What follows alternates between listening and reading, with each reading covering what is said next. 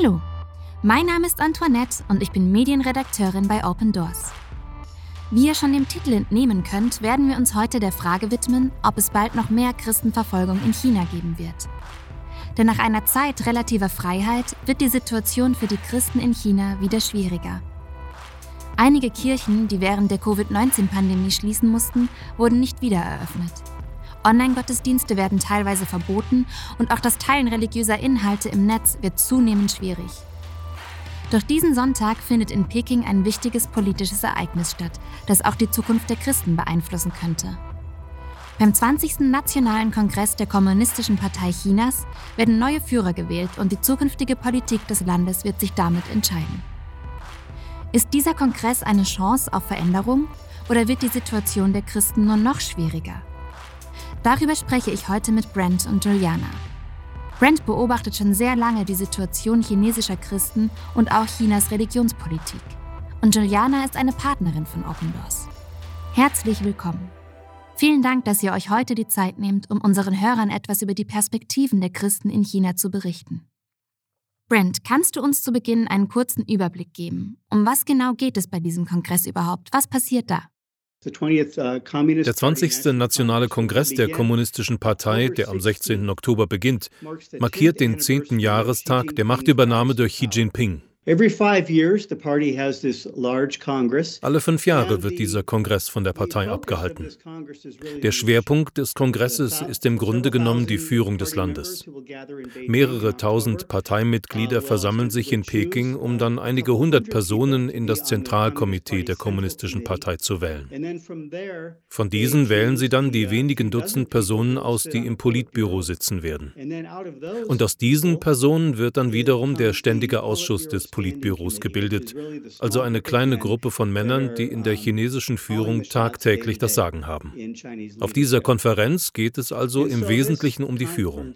Wenn ich sage, dass diese Leute gewählt werden, wurden die Namen natürlich bereits im Vorfeld überprüft.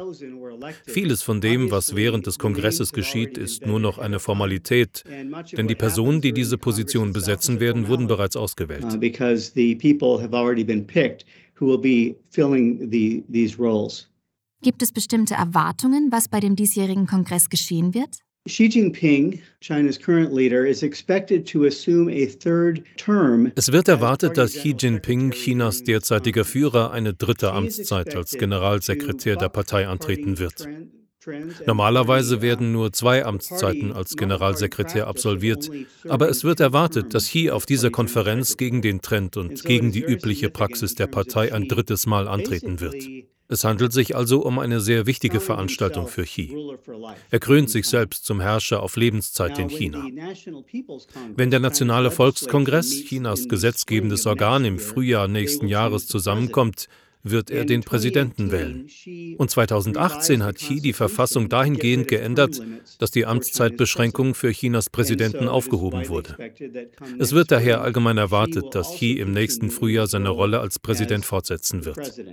Er bleibt also sowohl Partei als auch Staatsoberhaupt. Und während des Parteikongresses wird er höchstwahrscheinlich auch weiterhin die Rolle des Vorsitzenden der Zentralen Militärkommission innehaben, was ihm die ultimative Macht über das Militär verleiht. Which gives him ultimate power over the military as well. We do know that this es geht bei diesem Kongress also eigentlich nur um Xi Jinping. Es geht darum, ihn zum wichtigsten Führer Chinas zu krönen und sein Denken zum wichtigsten Leitgedanken für China zu machen. Wie wird der Kongress denn von der Bevölkerung Chinas aufgefasst? China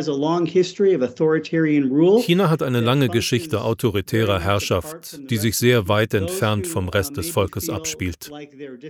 Diejenigen, die sich in der Gesellschaft vielleicht benachteiligt fühlen oder Menschen mit einer starken nationalistischen Gesinnung schätzen Xi Jinping. Sie sehen in ihm einen mächtigen Führer, der gut für China ist. Sie würden sich also freuen, wenn Xi weiter an der Macht bleibt. Viele Menschen aus der Mittelschicht und auch in vielen Eliten waren jedoch sehr entsetzt von der Null-Covid-Politik und sind auch sehr verärgert über Chis hartes Durchgreifen bei der privaten Bildung. Denn eine gute Ausbildung für Kinder hat für die Chinesen hohe Priorität. Es gibt also viele Menschen in der Mittelschicht und viele Eliten, die mit Xi Jinping nicht zufrieden sind und nicht glücklich darüber sind, dass er eine dritte Amtszeit antreten wird. Viele von ihnen suchen bereits nach Alternativen und teilweise sogar nach Möglichkeiten, China zu verlassen. Wie steht Xi Jinping zu den Christen bzw. zum christlichen Glauben? Now to understand Xi's um Haltung gegenüber dem christlichen Glauben und auch seine aktuelle Religionspolitik zu verstehen, müssen wir verstehen, wie er Chinas Platz in der Welt sieht. Der chinesische Traum, den Xi in den letzten zehn Jahren vorangetrieben hat, dreht sich um die Erneuerung der großen chinesischen Zivilisation. Kurz gesagt geht es darum, China wieder groß zu machen. Doch Xi sieht das etablierte internationale System das unter westlicher Führung steht, als ein Hindernis für China, seinen rechtmäßigen Platz als Macht auf der Weltbühne einzunehmen. Er positioniert sich insbesondere gegen die westlichen internationalen Normen, wie die Menschenrechte, die seit fast einem Jahrhundert in der Welt als selbstverständlich angesehen werden. Er ist gegen die internationalen Normen, an die sich die meisten westlichen Länder halten würden. Xi setzt sich für eine Reihe von sozialistischen Grundwerten ein. Wenn man sich diese Liste ansieht, könnte man sagen, nun, viele davon kommen mir sehr bekannt vor. Und wir würden annehmen, dass viele davon auch internationale Normen sind. Aber die Art und Weise, wie die Partei und Xi diese Werte definieren, unterscheidet sich sehr von der internationalen Praxis. Xis Ansatz besteht also darin, sich gegen die westlichen Werte und die westliche Kultur zu stellen. Er ist der Ansicht, dass der christliche Glaube ein wesentlicher Bestandteil des westlichen Wertesystems und der westlichen Kultur ist. Daher lehnt Xi den christlichen Glauben ab. Wie zeigt sich diese Ablehnung? One is just an anti-foreignness. Zum einen ist es einfach eine Anti-Auslandshaltung, die die Partei in den letzten Jahren verfolgt hat. Eine Art Reaktion auf den westlichen Einfluss, gegen den Xi sich zur Wehr setzt. Die andere ist ein proaktiver Versuch, die Religion chinesischer zu machen. Das wird als Sinisierung der Religion bezeichnet. Es ist ein Versuch, die ausländischen Elemente der Religion zu entfernen und die Religion mehr in Einklang mit der traditionellen Kultur Chinas und mit den Forderungen der Partei zu bringen. Richard Madsen, ein Professor der Universität von Kalifornien in San Diego, sagt, dass die Sinisierung das Leitmotiv für diese neue Ära der Unterdrückung ist, mit der die Kirche konfrontiert ist. Dazu soll die Religion oder die Kirche an die Anforderungen der sozialistischen Gesellschaft Gesellschaft angepasst werden. Metzen zufolge geht es in erster Linie darum, die chinesische Kultur zu homogenisieren, alle Teile an einen parteigeführten Nationalismus anzupassen und alle abweichenden Stimmen mit der vollen Kraft des Staates zu unterdrücken. Einige Chinesen sagen, das Wort Sinisierung bedeutet in Wirklichkeit Gehorsam. Es geht nicht nur um das, was wir vielleicht als Kontextualisierung bezeichnen, das heißt um die Entfernung ausländischer Elemente aus dem christlichen Gottesdienst oder der christlichen Lehre und ihre Ersetzung durch chinesischere Elemente. Vielmehr geht es darum, das Christentum an die chinesische politische Kultur anzupassen. In der gesamten chinesischen Geschichte war die Religion dem Staat untergeordnet. Und Chis Ziel ist es, dass die Kirche unterwürfig wird und sich der Partei unterordnet. Es hört sich auf jeden Fall nach einem sehr langwierigen Prozess an. Wie erfolgreich ist die Sinisierung denn? Hat sie bereits einen Effekt auf die Kirche? Seit 2014 konnten wir beobachten, wie in Wenzhou Kreuze abgenommen wurden. Inzwischen wurden über 1000 Kreuze von Kirchen entfernt. Zum Teil geht es darum, den Eindruck zu mindern, der christliche Glaube werde in der chinesischen Gesellschaft akzeptiert. So wurden die sichtbaren Symbole des christlichen Glaubens entfernt und durch chinesische Flaggen oder Parteiflaggen ersetzt. Wir haben zum Beispiel gesehen, wie einige offizielle drei Selbstkirchen zu Kulturzentren umfunktioniert wurden, in denen die Partei nun ihre eigenen Werte und Ziele vertritt. Wir haben erlebt, dass in den offiziellen Kirchen Plakate aufgehängt wurden, die die Heilige Schrift mit den Lehren des Konfuzius vergleichen.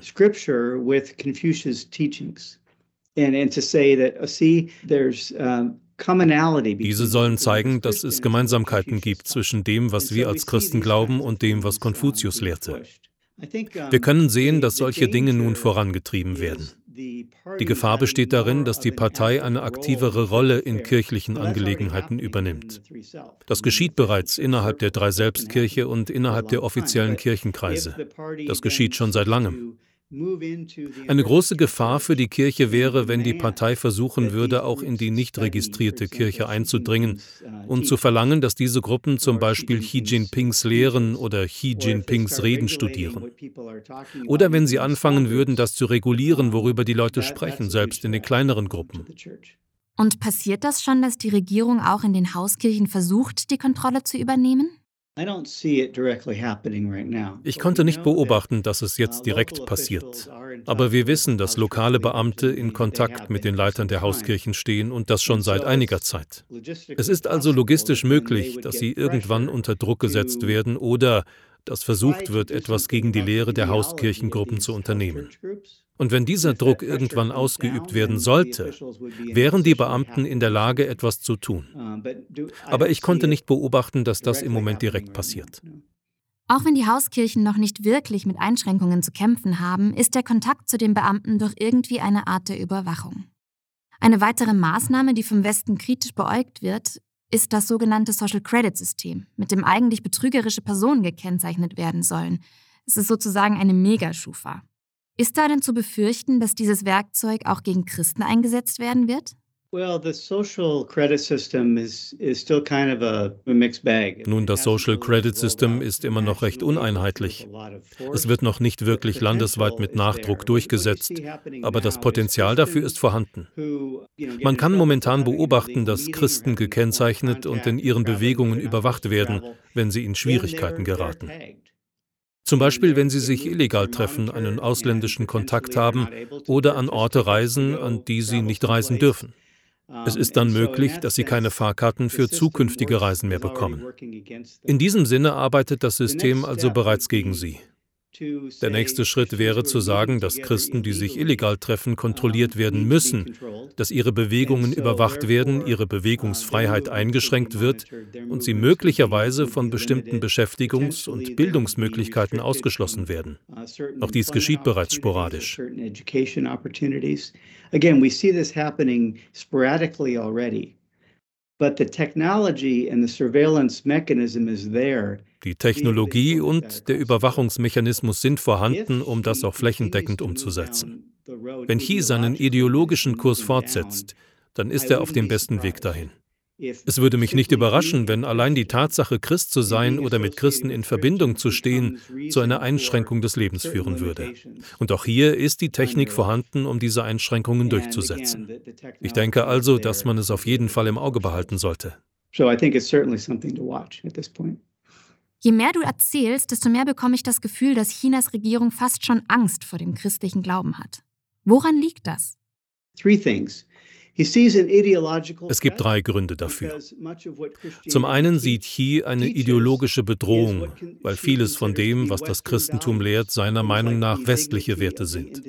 Dinge wie die Würde des Individuums und die Idee, dass die Loyalität zu Gott höher ist als die Loyalität zu einer Partei. Zweitens sieht er eine Sicherheitsbedrohung, wenn es um die Christen geht. Die lange Verbindung des christlichen Glaubens mit dem Westen und die vielen Interaktionen, die die Kirche in China historisch mit der Kirche außerhalb Chinas hatte, sind für Xi ein Problem. Er sieht westliche Kirchen als westliche Organisationen, die aktiv versuchen, China zu unterwandern, indem sie die Kirche in China benutzen.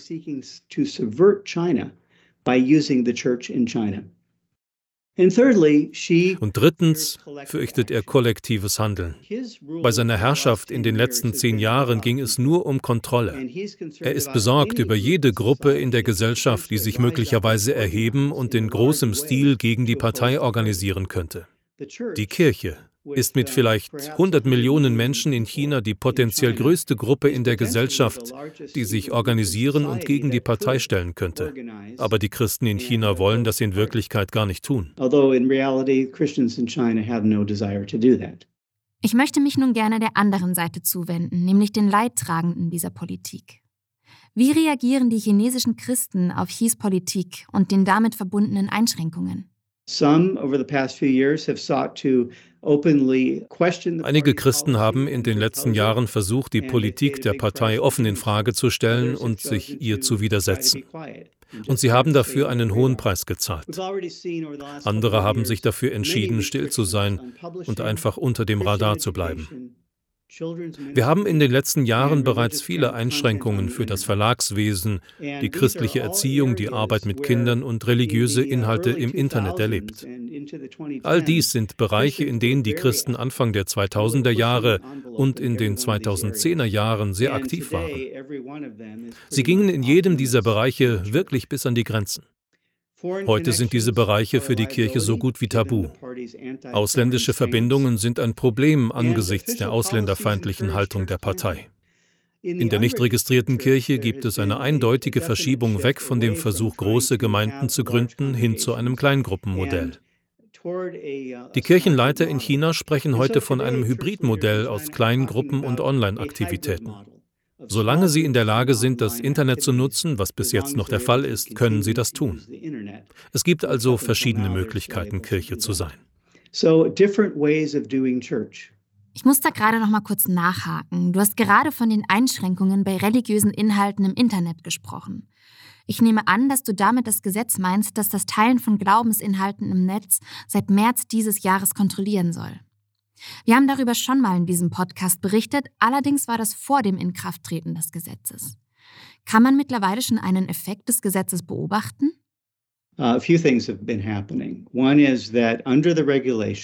Seitdem die neuen Vorschriften in Kraft getreten sind, sind einige Dinge passiert. Zum einen dürfen legal registrierte christliche Gruppen eine Lizenz für die Bereitstellung religiöser Inhalte im Internet beantragen. Viele der drei Selbstkirchen und der drei Selbstseminare haben diesen Prozess bereits durchlaufen und sind dabei, ihre eigenen Plattformen einzurichten. Das scheint also zu funktionieren und es scheint ein legitimer Weg zu sein, auf dem Christen immer noch eine Online-Präsenz möglich ist.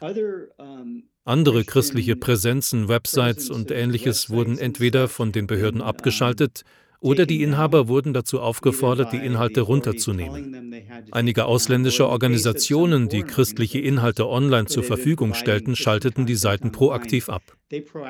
Als sie im Frühjahr sahen, dass die Verordnungen in Kraft traten, wurde ihnen klar, dass sie so nicht mehr weitermachen konnten, und darum zogen sie sich proaktiv zurück. Trotzdem gibt es weiterhin Möglichkeiten für Christen, sich virtuell zu versammeln. Die große Frage, wenn die neuen Vorschriften diesen Monat tatsächlich in Kraft treten sollten, ist, ob diese Online-Treffen gestoppt werden. Das ist etwas, das wir in den kommenden Wochen und Monaten im Auge behalten müssen.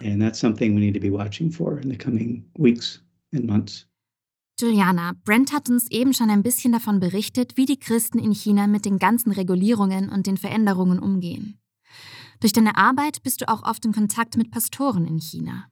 Kannst du uns erzählen, wie sie auf all das reagieren? Haben sie Angst vor dem Ergebnis des Kongresses? Einige Pastoren in China lehren ihre Gemeinden, sich auf die Souveränität Gottes zu konzentrieren und sich keine Sorgen über den Ausgang der Ereignisse zu machen. Da gibt es zum Beispiel einen Pastor, der eine Kirche in einer bestimmten Stadt leitet und der auch sehr fortschrittlich in der Missionsarbeit tätig ist. Er sucht ständig den Willen des Herrn und seine Weisheit, um angesichts der religiösen Beschränkungen, der Maßnahmen und der Pandemie Lösungen zu finden. So zitierte er uns eine Bibelstelle aus Johannes 16, 33 und sagte, wir wissen, was wir zu erwarten haben, weil die Bibel uns alles sagt. Jesus sagte, in dieser Welt werdet ihr Schwierigkeiten haben, aber seid getrost, ich habe die Welt überwunden. Selbst Jesus ist Schwierigkeiten nicht aus dem Weg gegangen. Warum sollte ich das also tun? Egal wie das Ergebnis aussieht, ich werde trotzdem das tun, wozu ich berufen bin. Jesus ist mein einziger Fokus und wir werden die Welt überwinden, wie Jesus es tat. Das ist der Ansatz, den unsere Pastoren mit uns teilen. Das ist eine sehr schöne Art und Weise, an die Sache heranzugehen, die auch von viel Gottvertrauen zeugt. Aber sicherlich fällt es nicht jedem Christen in China leicht, so auf die vielen Einschränkungen ihres Glaubens zu reagieren. Wie gehen denn die Gemeindemitglieder damit um? Die Situation ist sehr unterschiedlich und hängt auch von den Leitern ab. Wenn der Leiter selbst ängstlich ist, dann ist die Gemeinde wahrscheinlich auch ängstlich und sie zögert, wieder in die Kirche zu gehen. Wir haben zum Beispiel Geschichten von Leitern gehört, die zu uns kamen und sagten, wir wissen nicht, wie wir an die Situation herangehen sollen. Ich habe solche Angst vor der Verfolgung, die auf uns zukommt. Und so geht der Kirche plötzlich die Luft aus. Und nur ein Drittel der Gemeindemitglieder bleibt in Kontakt und kommt zur Kirche. Es hängt also wirklich von dem Leiter selbst ab. Aber es gibt auch andere Kirchen, die diese Welle und die Verfolgung vermehrt spüren und sich darum auf sie vorbereiten. Sie haben sich in kleine Gruppen aufgeteilt. Sie bereiten ihre Gemeinden darauf vor, sich der Verfolgung zu stellen. So finden sie ihre Wege, um damit umzugehen. Wenn Sie zum Beispiel mit dem Druck der Behörden konfrontiert sind, wechseln Sie einfach jede Woche den Ort, an dem Sie sich treffen, und Sie teilen sich in verschiedene Wohnungen auf, was von den Behörden schwer zu verfolgen ist.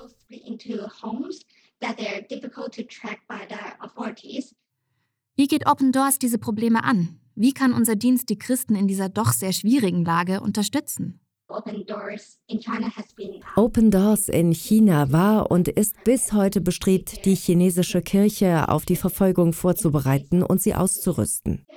Seit der Durchsetzung der religiösen Verordnung im Jahr 2018, zusammen mit einer Reihe weiterer Verordnungen, die auf religiöse Gruppen abzielen, bereiten mehr und mehr lokale Kirchen ihre Gemeinde auf Verfolgung vor.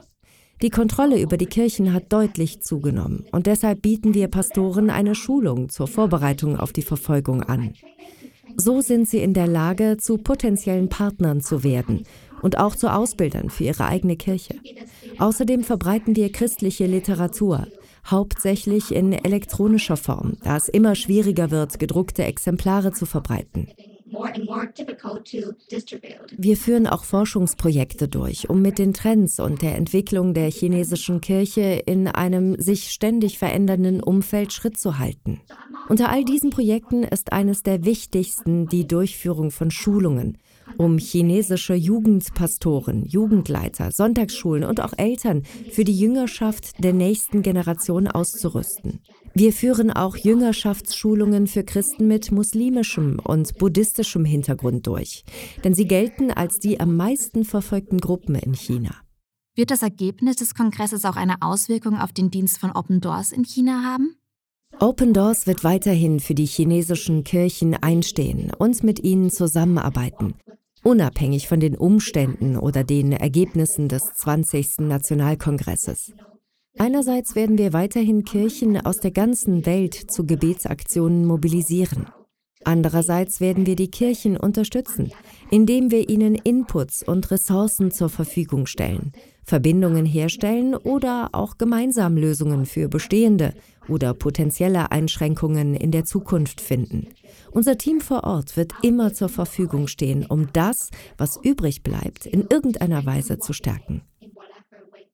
Das ist sehr ermutigend. Vielen Dank, Juliana. Brent, ich komme noch mal kurz zu dir zurück.